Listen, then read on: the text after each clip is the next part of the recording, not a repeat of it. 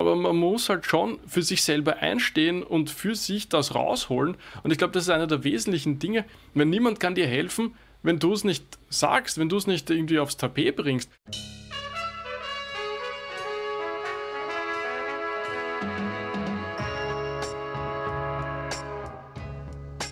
Wir stellen uns ja auch hier öfters die Frage, wie wir möglichst effizient, möglichst gut unsere eigenen Fähigkeiten äh, einbringen können in die Arbeit. Egal, ob das jetzt hier im Podcast ist oder ob das in den, unseren Angestelltenverhältnissen ist oder ob es darum geht, wo wir uns selbstständig ein bisschen probieren, äh, Sachen wie Coaching äh, an Menschen zu bringen. Und die Frage, die sich da oft stellt, ist, ich glaube zu wissen, dass ich einige Sachen sehr gut kann. Und mittlerweile durch viel Reflexion etc. bin ich auch relativ überzeugt davon, dass es einige Sachen gibt, die ich nicht so gut kann. Mhm. Und ich glaube, da ist jetzt wieder diese wichtige Frage. Es gibt leider noch nicht so ein großes Team, wo man das für sich selber einbauen kann. Aber die Frage, wie kann man sich selber ergänzen, um andere Menschen, die diese Fähigkeiten, die du nicht so in dir trägst, komplementieren können? Und ich glaube, das wäre ein wichtiges Thema. Wie stelle ich mir mein Team zusammen, sodass ich einerseits für alle sozusagen das gesamte, das, das Bestmögliche herausholen kann, mhm. aber gleichzeitig eben auch meine Defizite ähm, gedeckt werden. Joker würde sagen, gecovert, ne? Cover mhm. und Move, sich gemeinsam irgendwie der eine kann was und dann der andere und dann wieder der andere und wieder der eine. Also, dass man da weiter hinkommt. Mhm. Ich glaube, das sind die, die zwei wichtigen Ebenen, die wir da herausheben müssen. Und das haben wir jetzt kurz in der Vorbesprechung auch schon, also hat sich irgendwie herauskristallisiert, dass es da zwei wichtige Unterscheidungen gibt, die man ähm, machen muss, um dem Ganzen näher zu kommen. Das eine, was du jetzt auch schon erwähnt hast, ist natürlich diese individuelle Erkenntnissammlung äh, sozusagen oder die, die, die individuelle Reflexion über Stärken und Schwächen. Und dann auf der anderen Seite was, glaube ich, aber ein bisschen schwieriger wird, ist das auf diese Teamebene bzw. auf die Führungskräfteebene zu bringen, wo wir dann eben jetzt äh, kurz vorher schon gesagt haben, naja, wie, wie stellt man das denn an, äh, ohne dass es irgendwie, wie soll ich sagen, eigenartig wird, dass man als Führungskraft äh, zuerst mal in äh, Sachen Reflexion und Selbstmanagement sein ganzes Team schulen muss für ein halbes Jahr, damit man auf diese Grundebene kommt, um quasi entsprechend äh, der Talente und der Interessen und der, der, der Dinge, die man auch gerne macht, sozusagen aufteilen zu können. Und ich würde sagen, wir, wir beginnen vielleicht bei der einfacheren Ebene und, und arbeiten uns dann voran, weil nämlich diese ganze Reflexionsebene und die eigenen Stärken und Schwächen erkennen, ist etwas, da sprechen wir mindestens jede zweite Folge drüber, dass dieses regelmäßige Reflektieren unheimlich wichtig ist. Wir erwähnen da natürlich immer ein Tagebuch schreiben auf ganz unterschiedliche Arten und Weisen, kann man quasi auf seine Arbeit alleine beziehen oder auf die generelle Lebensentwicklung sozusagen. Aber der, finde ich, allerwichtigste Punkt, den du erwähnt hast, ist, dass es nicht nur um Stärken gehen kann, darf, sondern viel mehr eigentlich, wenn man eben jetzt mit, mit einem Auge auf diese Teamzusammenstellung schielt, dann viel mehr darum, welche Defizite man selber hat. Weil es ja irgendwie auch darum gehen sollte, wie du es ja gesagt hast, möglichst effizient und erfolgreich zu arbeiten in einem Team oder in einem Projekt voranzukommen, müsste man ja das Beste aus den individuellen Menschen herausholen. Und das kann ich ja nur, wenn ich nicht die Stärken weiß, weil gute Stärken würde ich fast argumentieren, die zeigen sich relativ einfach, unter Anführungsstrichen, aber die Defizite, die man eben dann mit diesem Cover and Move zum Beispiel abdecken könnte, die sind viel, viel schwieriger herauszufinden, weil wer, wer, wer redet gerne über seine Schwächen auf, auf der, allein auf der, auf der Ebene von, ich schreibe mal in mein Tagebuch äh, für mich selbst nur, wo ich noch nicht so weit bin oder nicht so gut bin, geschweige denn in einer Teambesprechung oder in einer Projektplanung mit, ja, übrigens, äh, das kann ich gar nicht, äh, kann mir das bitte jemand abnehmen? Also das passiert einfach sehr, sehr selten. Aber ich finde, das ist ein super Punkt, mal anzusetzen, diese Entwicklung irgendwie voranzutreiben.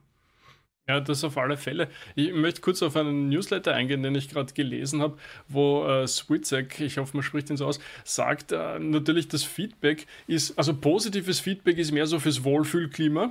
Mhm. Ja, ich meine, fühlen wir uns alle gut natürlich, aber lernen tust du natürlich nur von, nennen wir es negativen Feedback, äh, wo, du, wo du irgendwie, okay, da und dort scheinbar gibt es etwas, was so nicht geklappt hat, Irritation ausgelöst hat, was auch immer.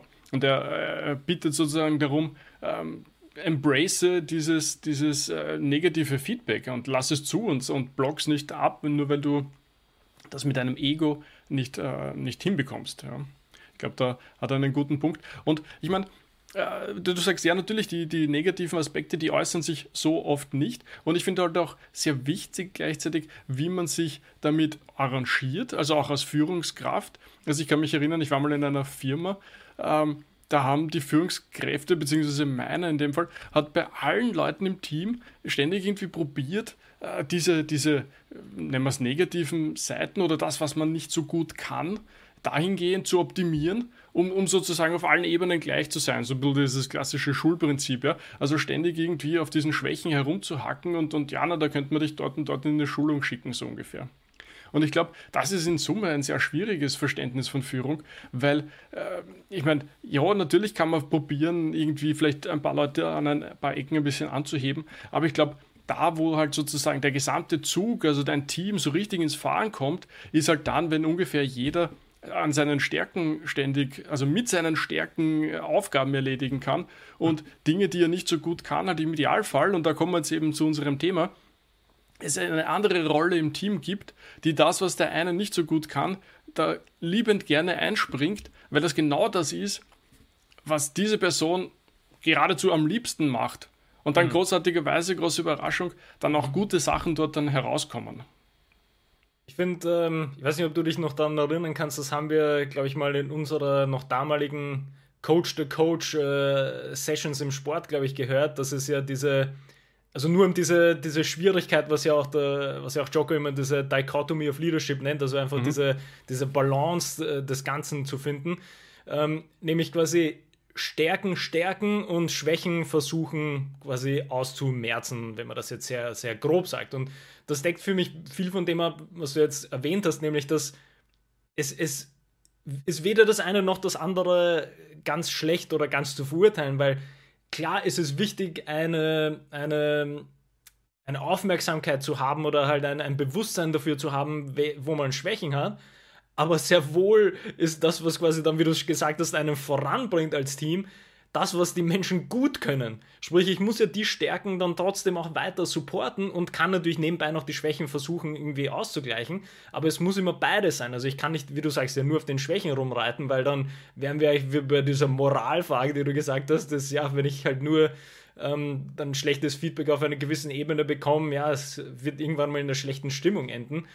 Andererseits geht das andere auch nicht. Also wenn ich nur auf die positiven Dinge äh, herumreite sozusagen, dann weiß ich auch nicht, wo ich diese, diese Feinjustierungen vornehmen kann, dass das Team wirklich besser funktioniert.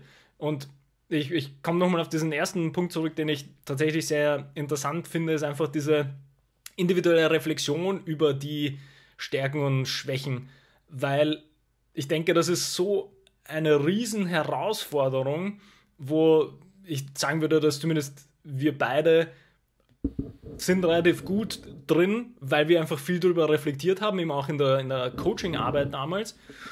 Aber es ist trotzdem eine konstante Arbeit, das sich nochmal bewusst zu machen, ob es denn noch so ist, beziehungsweise dass man einfach diesen Prozess mitgeht. Und ich weiß nicht, wie viele Menschen das tatsächlich aktiv sich damit auseinandersetzen, weil wie wir quasi das eingeleitet haben, das Thema ist, das klingt halt sehr einfach, dann zu sagen, ja, man hat ein Team und dann ähm, nimmt man einfach die Sachen, die die gut können und gerne machen, dann teile ich das so ein.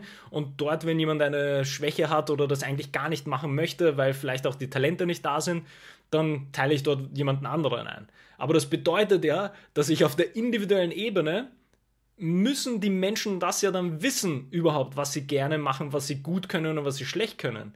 Und das ist, finde ich, eine riesen Herausforderung. Es ist unheimlich schwer, das wirklich rüberzubringen. Oder wie, oder in die Frage, wie leite ich das vielleicht als Führungskraft auch an, dass man dem näher kommt? Da waren jetzt mindestens drei Punkte dabei, auf die ich ganz dringend anspringen wollte. Ich probiere äh, sie im Kopf zu halten. Mhm, mhm. Äh, das eine war jetzt, äh, es geht natürlich um den Hiring-Prozess. Mhm. Also ich glaube, das, das darf man einfach nicht unterbewerten, dass einfach, äh, klar, oft geht man in so ein Bewerbungsgespräch rein und, und, und schaut einfach, ob der halt gut ist in dem, was er kann, so ungefähr. Ne?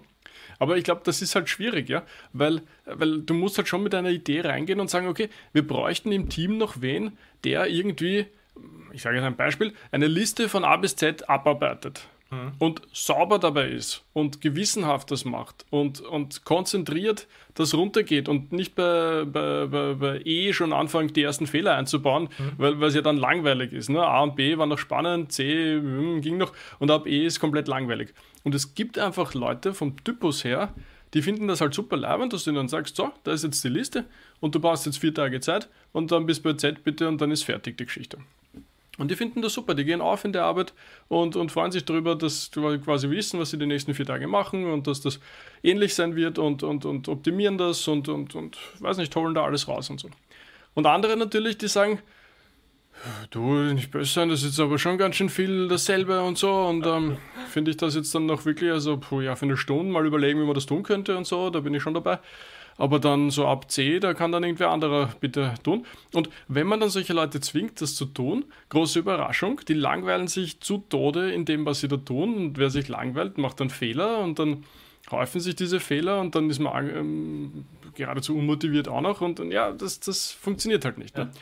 Und wenn du dann halt irgendwie regelmäßig merkst, du in deinem Team, da, da gibt es einfach niemanden, der, der sowas abarbeitet, ja, dann ist es schwierig. Oder es geht in alle Richtungen. Das kann auch sein, du hast lauter Leute, die das super abarbeiten, aber es gibt niemand, der sich in diese Materie XY da endlich einmal einliest, sich einmal zwei Wochen hinter drei Büchern und, und 17 Videos versteckt, um dann wie Phoenix aus der Asche aufzuerstehen und zu sagen, okay Leute, ich habe mir das angeschaut, es war kompliziert, aber wir machen erstens, zweitens, drittens, das ist blöd, das ist gut, so schaut der Plan aus und das machen wir. Und wenn du niemanden in deinem Team hast oder es auch selber nicht kannst, der gewillt ist, sich in dieses unbekannte Terrain hineinzuschmeißen, der gewillt ist, das zu lernen, dann ist es schwierig für dein Team. Und darum, glaube ich, ist es gut, so dieses, ähm, man spricht auch oft von Cross-Functional Teams. Ich weiß nicht, ob man jetzt in dem Fall so weit gehen muss, weil es kann ja auch sein, dass du sinngemäß vom, vom Team her und von der Aufgabe her alle ungefähr dasselbe machen. Aber es gibt trotzdem so eine Vielfalt an an, an unterschiedlichen, das, das, geht ja geradezu in Richtung Charaktereigenschaften dann schon ja. fast, ja. Also was gefällt dir, ne? diese Unterschiede oder gefällt dir, also diese Stabilität im Tun, ne? möchtest du irgendwie, freust du dich, wenn am Montag dasselbe am, am, am Plan steht, wie es am Freitag war? Oder findest du das langweilig? Hm. Ja, also wir haben schon ein paar Mal die, die Karriereanker von Schein, glaube ich, hineingebracht, noch nie in aller Tiefe. Aber da wird es eben zum Beispiel geben diesen Stabilität- und Sicherheitsanker. Ja? Einfach, ich finde das gut, wenn am, selben, am nächsten Tag dieselbe Arbeit ist, wie sie davor war. Weil dann fühle ich mich sicher, dann weiß ich, was ich tue und äh, das gibt mir was auch immer und dann ist das schön. Ja, äh, zur zweiten Frage, was ich vorhin ein bisschen einspringen wollte. Es gibt ja gerade in der Führung sehr oft diese Sportmetaphern und die, die passen auch sehr oft und sehr gut. Ich finde, das ist ein bisschen ein Beispiel, wo es oft nicht passt. Weil gerade in kompetitiven Spielsportarten ist es schon oft ein Problem, wenn ein Spieler auf einer Ecke ein, ein, riesen, ein riesiges Manko hat und dann dort wie man so schön sagt, aufgemacht wird auf der Ecke, weil er halt dieses oder jenes nicht kann. Und ich frage mich gerade, ob man das, ob man das so sagen kann, dass bei, bei, im Sport man nicht nur auf den Stärken sozusagen herumreiten kann, sondern schon auch sehr gut sozusagen die, die, die Minuspunkte anheben muss, um sozusagen ein, ein über alles gesehen gutes, gute Leistung abbringen, ab, abholen und abliefern zu können. Ja, also ich meine, das ist ja der Takeaway. Also es geht ja eben darum, dass man beides anhebt. Also sowohl die Stärken besser macht, als auch die Schwächen weniger macht sozusagen. Das ist ja der, der wesentliche Punkt, der da bei dem, finde ich, sehr gut reinpasst. Was ich da vielleicht ähm, abschließend ähm, zu zumindest diesen individuellen äh, Faktoren noch äh, sagen würde, ist, dass sofern man tatsächlich die, die Arbeit reingesteckt hat, und das eigentlich ganz, also das ist eine Arbeit, diese Reflexionsstufen überhaupt mal zu erreichen und sich seine eigenen Stärken und Schwächen und, äh, und äh, Talente und Freude und wie auch immer das tatsächlich mal rauszufinden. Aber ich würde immer empfehlen, das auch so dann wirklich zu kommunizieren. Also gehen wir von einem Szenario aus, dass es ein Team gibt, wo in einem neuen Projekt vielleicht Aufgaben vergeben werden, beziehungsweise was vielleicht so in der Konzeptionsphase ist bei bestimmten Prozessen. Dann ist dort definitiv zu empfehlen, dass wenn man sich diese Gedanken wirklich tief gemacht hat, was man gut kann und was man eigentlich gar nicht machen möchte, weil man es vielleicht nicht kann oder weil es einfach keinen Spaß macht. Ja, das kann ja tatsächlich sein. Und wie du es ja sehr schön gesagt hast, ja, also sobald wir in diesen Negativ-Kreislauf kommen mit, naja, es macht keinen Spaß, naja, das führt zu Unkonzentration, das führt zu Langeweile, das führt zu Fehlern. Und das ist einfach nur so eine negative Spirale, in die wir nicht hinein wollen. Das heißt, wenn es jemandem nicht Spaß macht, dann muss man das vielleicht so ein bisschen äh, reduzieren, was man äh, in dem Bereich machen könnte. Dass man eben ehrlich das auch kommuniziert gegenüber dem Team. Weil irgendwo muss man dann natürlich sagen, und da können wir, glaube ich, vielleicht diese Brücke machen zu der, zu der Führungskraft, als individuelles Teammitglied ist man erstmal so für sich selbst verantwortlich, dass man dann auch kommuniziert, hey, ich habe mir darüber Gedanken gemacht, was kann ich, was kann ich nicht, wobei brauche ich Hilfe, wo brauche ich keine Unterstützung, was macht mir dementsprechend auch Spaß und die Sachen möchte ich machen. Oder ich lehne ein Teilprojekt ab, weil ich sage, ja, aber das ist genau diese unter Anführungsstrichen monotone Konzentrationsarbeit, die kann ich nicht, weil ich arbeite gerne kreativ und möchte dort helfen. Also es ist, da muss man dann auch äh, quasi herausheben, es geht immer darum, dass man das ganze Projekt vorwärts bringt. Das heißt, nur weil ich sage, ich möchte die bestimmte Arbeit nicht machen, heißt das ja nicht, dass ich das Projekt absichtlich runterziehen möchte, sondern eben mit dem Blick, dass wenn ich das machen würde, hätten wir definitiv keinen Erfolg, weil ich nicht gut drin bin. Lasst mich lieber das machen, wo ich weiß, dass ich meine Energie positiv reinstecken kann. Dass man das tatsächlich auch kommuniziert, weil damit kann man vielleicht auch diesen Dominosteinen dann ein bisschen mal anstoßen, dass sich diese Entwicklung im gesamten Team äh, weiterzieht. Und da wird aber, finde ich, diese spannende Frage mit, wie gehe ich da als Führungskraft damit um, wenn ich das vielleicht noch nicht weiß von den einzelnen äh, Teammitgliedern, wenn ich das aber teilweise von manchen weiß und dann mein Projekt planen muss. Also da wird dann wieder diese, diese ganze Führungskompetenz halt herausgefordert, wie ich dann da mein Team oder mein Projekt zusammenstelle. Ich wollte fast auf dieselbe Ebene gerade äh, kommen wie du, aber habe mich ein bisschen von der anderen Seite angenähert. Nämlich, dass ich mir gedacht habe, wie kommt man dorthin? Naja, du musst einmal als Führungskraft sozusagen diese Umwelt und dieses Klima dafür schaffen, dass das möglich ist auszusprechen, ja, dass das etwas ja, ist. Ja, und ich glaube, du musst zwei Sachen voneinander trennen können, nämlich sozusagen den generellen, mich freut da in dem, was ich gerade tue und, und, und in meiner generellen, dass ich da bin als, als Mitarbeiter versus diese spezielle Sache, die, die macht mir nicht so viel Freude und die gibt mir nicht so viel. Weil wenn du das nicht trennen kannst, sondern immer das eines ist, dann, kann, dann ist natürlich immer, und ich glaube, das, das ist eine Angst, die viele Mitarbeiter in sich tragen, dass sie nicht sagen können, du nicht böse, diese Aufgabe macht mir keinen Spaß. Und ich glaube, sie trauen sich deswegen nicht sagen, weil dann, weil sie, weil die Angst da ist, dass dann dein Chef, dein, dein Vorgesetzter, deine, was auch immer, äh, sagt, aha, die, dich gefreut die Arbeit nicht, ja, dann müssen wir dich rausschmeißen, so ungefähr. Mhm. Und genau das ist so wichtig, dass man, dass man sagen kann, hey, was wir da tun in Summe finde ich super leibend, aber diese Aufgabe, die ist nichts für mich. Die macht mir keine Freude. Da, da, würde ich noch kurz einwerfen, nämlich den, diesen Hiring-Begriff oder Prozess, den du vorhin gebracht hast. Und das wird nämlich, glaube ich, wirklich gut sichtbar, mit dem, wenn man sagt, ja, das macht mir keinen Spaß in dem kleinen Kontext von, einer, von einem Arbeitsprozess, dass dann eben, wie du sagst, die Angst oft ist ja aber, oder halt äh, quasi von der Führungskraft dann oft äh, vielleicht die Annahme ist, dass, ja, aber dann, aber das ist ja dein Job. Das ist ja in deiner Jobbeschreibung.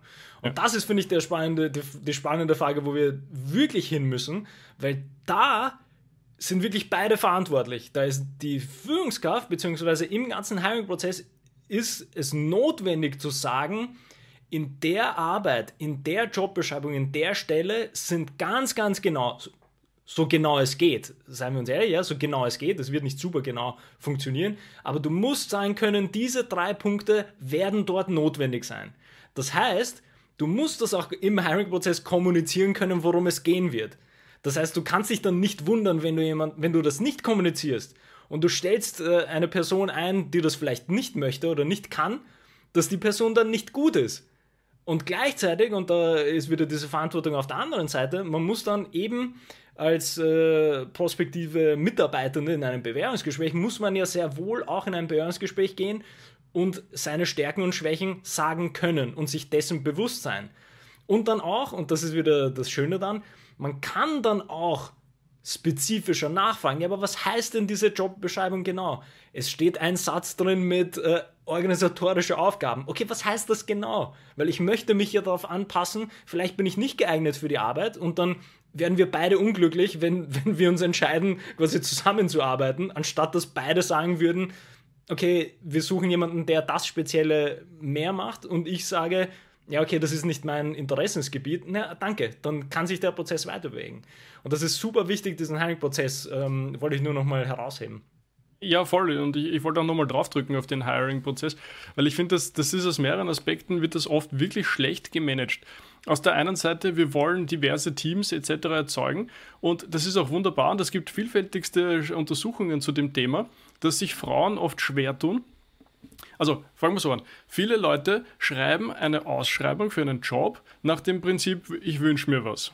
Mhm. Ja, da, da, steht dann so die eierlegende Wollmilchsau beschrieben, die hat dann 17 Jahre Erfahrung und, und hat dieses und jenes gemacht und ist nicht älter als 25 Jahre und hat, hat Führungserfahrung und möchte nur 3000 Euro. Und übrigens hat in, in dem Fachgebiet, in dem Fachgebiet und in dem Fachgebiet ähm, grundlegende, also nicht nur grundlegende, sondern natürlich tiefergehende ja, Erfahrungen. Ja kennt sich überall super aus und, und wir kennen das, ja? Mhm. Und das ist aus mehreren Aspekten bescheuert. Das ist erstens schon bescheuert, ganz allgemein gesprochen, wie du gerade ausgeführt hast. Weil der, derjenige, der möchte sich auf irgendwie was einstellen, der, der, das, das, wir nennen das jetzt Talent neuerdings. Ja? Mhm. Ähm, also da, da muss ja irgendwie klar sein, kann ich das erfüllen? Bin ich für diese Rolle geeignet, etc.? Es geht ja nicht nur darum, ein Schlagwort rauszuwerfen und zu sagen, ich weiß nicht, Buchhaltung oder irgendeine ja. Programmiersprache oder, oder, oder weiß man nicht, ja. Und das Zweite ist, es gibt eben, wie ich vorher schon äh, kurz probiert habe, es gibt zahlreiche Untersuchungen, die zeigen, dass Frauen sich sehr schwer tun, wenn diese Ich muss das alles können, weil die lesen zehn Sachen, die man können muss, können achteinhalb davon super und sagen, naja, aber die zwei da drüben, die eine eh ein bisschen, aber die andere, naja, nein, ist scheinbar nicht ein Job für mich. Und jeder Typ, wissen wir, ja, seit liest ja, drei Sachen davon kann er und, und, und sind, ja, quasi eigentlich super auf den Job drauf. Ne? Und um das auch auszugleichen, sollte man eigentlich viel, und, und es gibt noch fünf eben andere Gründe auch noch, sollte man viel zielgerichtetere Bewerbungen ausschreiben, wo wirklich drinsteht, was erwartet man sich für diese Position und nicht ständig dieses Wünsch dir was, wo alles drinsteht, was man eh in 100 Jahren nicht erreichen wird und sich dann wundern, warum sich so wenig Frauen bewerben auf den Job zum Beispiel. Das halt eben so noch mit oben drauf als, als, als Sahnehäubchen, ne, wie man sagt. Mhm. Gut, ich äh, versuche jetzt nochmal zu überlegen, ob wir den über diesen Führungs-, äh, also was da vielleicht noch interessant ist, weil jetzt haben wir uns ja doch auf diesen Hiring-Prozess, mhm. äh, der absolut der, der, der Schlüssel der ganzen Geschichte ist, weil das nämlich sowohl für die Führungskraft als auch für die individuellen äh, Mitarbeitenden der Schlüsselpunkt ist, wo man genau an diesen eigenen Talenten, Stärken und Schwächen am besten quasi arbeiten kann und das kommunizieren kann. Aber was wir vielleicht noch äh, kurz andiskutieren können oder an, äh, darüber nachdenken können, ist, wie ich das im Prozess gestalte, zum Beispiel als Führungskraft oder natürlich auch als, äh, als Teammitglied, wenn es eben ein neues Projekt gibt und ähm, unser Team wird darauf angesetzt und das wird gerade konzipiert, das Projekt. Da wollte ich noch hin, ja, richtig, richtig. Ja. Genau, das ist nämlich der letzte Punkt, weil klar, der Fehler kann passieren, dass dieser Hiring-Prozess nicht so äh, sinnvoll gemacht wie wir das jetzt äh, quasi schön aufgemalt haben, sondern man ist vielleicht schon drin, man hat vielleicht ein Team, das schon sehr lange zusammenarbeitet, das sich natürlich über die Zeit etwas verändert hat und man möchte das Team ja weiterbringen. Also wie immer wir sagen als Führungskraft, man möchte ja alle irgendwie heben, man möchte das Team quasi erfolgreich machen als Gesamtes, sowohl auf der individuellen Ebene als auch auf der Teamebene. Und da sind nämlich diese Stellschrauben wieder ganz, ganz interessant, ähm, um das weiterzubringen. Da sollten wir gleich nochmal kurz rein. Also ich finde, es ist das, was wir schon ein paar Mal erwähnt haben, nämlich wenn jeder ein bisschen auf sich selber schaut, also das klingt immer so egozentrisch, aber ich finde einfach, wenn jeder ein bisschen auf sich selber schaut und einfach sich dazu äußert, also wir haben schon gesagt, die Führungskraft muss irgendwie so ein, ein, ein, ein, eine Umgebung, ein Milieu, wollte ich sagen, aber also eine offene Arbeitsweise schaffen, dass es möglich ist für, für Mitarbeiter, sich einmal überhaupt zu äußern. Oder dass es, dass ich sagen, grundlegend trauen kann ne? und nicht jedes Mal eine am Deckel kriegt, wenn man was tut. Und dann, bitte, bitte, ist es total wichtig, sag doch, was ist. Ich sehe das oft genug in, in Teams, ja. Da, da, da, man, du siehst, wie sich der andere windet und sagen tut er, ah, das ist total super, die Aufgabe macht ihm riesig Freude, ist total super. Und das ist so, also ich sehe das auf 10 Kilometer gegen einen Wind, dass der das keine Freude macht. Wieso sagst du es denn nicht einfach? Und ich bin dann oft nicht in der Situation, sozusagen das zu äußern, aber, aber man muss halt schon für sich selber einstehen und für sich das rausholen. Und ich glaube, das ist einer der wesentlichen Dinge. Wenn niemand kann dir helfen, wenn du es nicht sagst, wenn du es nicht irgendwie aufs Tapet bringst und je nachdem, wie gut deine schauspielerischen Fähigkeiten sind und wie gut äh, der andere ist im Lesen deiner, mhm. was du da darbietest, da gibt es natürlich unterschiedliche Talente ähm, von, von Wahrnehmungen wird der andere das halt nie rausfinden, wenn du immer sagst, dass das so super ist und dir das Freude macht. Und äh, es ist wirklich schwierig. Und ich meine, ein kleiner Punkt auch noch, äh, der, der manchmal ein Problem darstellen kann. Es gibt manche Mitarbeiter, die haben, die machen was gerne, aber können es nicht gut. Mhm. Das ist so, so ein bisschen ein, äh, immer wieder ein schwieriger Punkt. Ne? Aber, aber alles andere, steht doch einfach bitte dafür ein. Und, und das kann man ja schön sagen, so, du nicht böse, die Aufgaben der letzten drei Wochen, die waren nicht so aufregend wie das, was ich das halbe Jahr davor gemacht habe. Das war mein Ding. Dort habe ich Spaß gehabt. Das jetzt, wenn es irgendwie geht, schau, dass du einen anderen für das findest, weil das, das zahlt mich einfach nicht. Ich finde, wenn man solche Gespräche nicht führen kann, und da, Stichwort One-on-One-Gespräche, äh, wenn man solche ja. Äh, Gespräche nicht führen kann, dann wird es richtig schwierig, ja, weil, weil wo, wo, soll da, wir sprechen oft über Vertrauen, wir sprechen über, über ja, Extreme viele Sachen. ist ja genau die Geschichte, ja. die du erwähnt hast. Du musst halt für dich selber Verantwortung übernehmen, was du machen möchtest, was du kannst, was dir eben Freude macht, wo du denkst, dass du einen positiven Beitrag für das Team äh, leisten kannst. Und gleichzeitig ist, und, und um quasi diese Führungskräfteperspektive halt nochmal abzuschließen, das muss die, die, die zu den Grundeinstellungen einer Führungskraft gehört, dass man die individuellen Menschen so gut wie möglich erfolgreich sehen möchte. Sowohl individuell in Arbeitsprozessen als auch in einem Teamkontext und einem Projektkontext gesehen. Das heißt, es ist im besten Interesse der Führungskräfte zu sagen,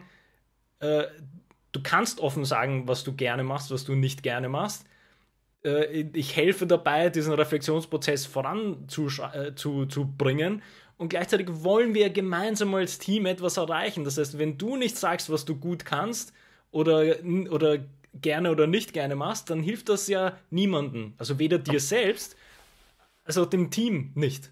Lass mich da noch einen draufhauen. Hm? Ich habe jetzt gerade gesagt, es, es wäre eine gute Voraussetzung, dass das halt offen sein kann im Team etc. Ich nehme das zurück. Ich sage einfach, nicht böse, mir ist das mittlerweile auch schon wurscht. Wenn das, wenn ich nicht sagen kann, was mir gefällt an der Arbeit oder was nicht, und, und ich sag's und es, es kommt quasi zurück auf mich im Sinn von, naja gut, dann, dann willst du halt nicht oder was auch immer. Ja, gut, dann gut, dass wir das rausgefunden haben, weil dann ist das scheinbar nicht der richtige Laden für mich, ja. Wenn ich dort mich nicht so präsentieren kann mit Sachen, die mir Spaß machen, mit Sachen, die mir nicht Spaß machen, wenn ich dort nicht mein Feedback einbringen kann als Mitarbeiter für, für Prozesse und was auch immer, dann ist das nicht die Firma, die für mich ist und dann finde ich es besser früher raus als später. Und, und Punkt sozusagen. Ja? Also äh, ich möchte das gerade im Sinne des Empowerments für, für, für Mitarbeitende sehen. Bitte, das, das ist eigentlich komplett egal, wenn dein Chef das damit nicht umgehen kann okay, kitzel ihn nicht bis zum Ende, aber sag einfach, was Sache ist. Vielleicht kapiert das dann selber und, und, und lernt mit dir mit sozusagen. Also wirklich, das muss raus und, und es bringt überhaupt nichts, da immer die ganze Zeit so zu tun, wie wenn alles so toll ist und schön ist und zu sich selber stehen und raus damit, wirklich wahr. Ja, wieder vielleicht nochmal diesen kurz zusammengefasst mit die, die Antwort auf ja, aber das steht in der Jobbeschreibung ist nicht legitim, weil dann ist das Problem, die Jobbeschreibung war dann schlecht oder falsch oder dann muss man sich auf die Stelle nicht bewerben sozusagen. Und wie du es jetzt schön gesagt hast, nochmal zum Unterstreichen, es ist dieses Extreme Ownership auch für sich selbst. Das Ganze klappt natürlich nur, wenn man sich die Zeit und Energie genommen hat, das alles rauszufinden. Also was man vielleicht auch unterstreichen muss, das ist keine, das ist von weder von Führungskraft noch von Teammitgliedsseite soll das eine Trotzreaktion auf unter Anführungsstrichen unfaire Prozesse oder Kommunikation sein. Der Punkt ist, dass man auf so eine Selbstkenntnisstufe kommen muss, dass man das quasi gezielt vorantreiben kann oder gezielt in die Richtung gehen kann, in die man gehen möchte. Das soll nie eine Trotzreaktion sein, sondern das soll immer aus einer tief selbstbe also selbstbewussten slash bewussten und reflektierten Meinung heraus oder Ebene herauskommen, wieso ich denn sage, ja, aber die Arbeit macht mir keinen Spaß. Weil dann kann ich nicht mehr zurück darauf reagieren, ja, aber das ist die Jobbeschreibung. Wie du es nämlich sagst, okay, dann ist das nicht der Job für mich. Also dann, dann, sorry, dass ich jetzt diesen schon irgendwie die zwei Monate jetzt hier arbeite oder drei oder vier oder fünf, wenn sich das erst später Oder fünf Jahre, ne? Oder fünf Jahre, exactly, ja, genau. Aber dann ist es nicht mehr der Job für mich, weil dann hat sich anscheinend was verändert, wir haben nicht richtig darüber kommuniziert. Okay, aber das tut mir selber nichts Gutes und dann muss man halt die Schlüsse daraus ziehen. Das finde ich ganz wichtig, ja. Ja, ich würde jetzt einen Strich drunter machen. Ja. Also das war, du hast alles nochmal erwähnt, was, was wichtig ist, was wir da, glaube ich, dazu sagen wollen auf dieser Ecke. Ja. Genau. Dann, ja, bis zum nächsten Mal, wie immer. Ja, bis zum nächsten Mal. Macht's das gut.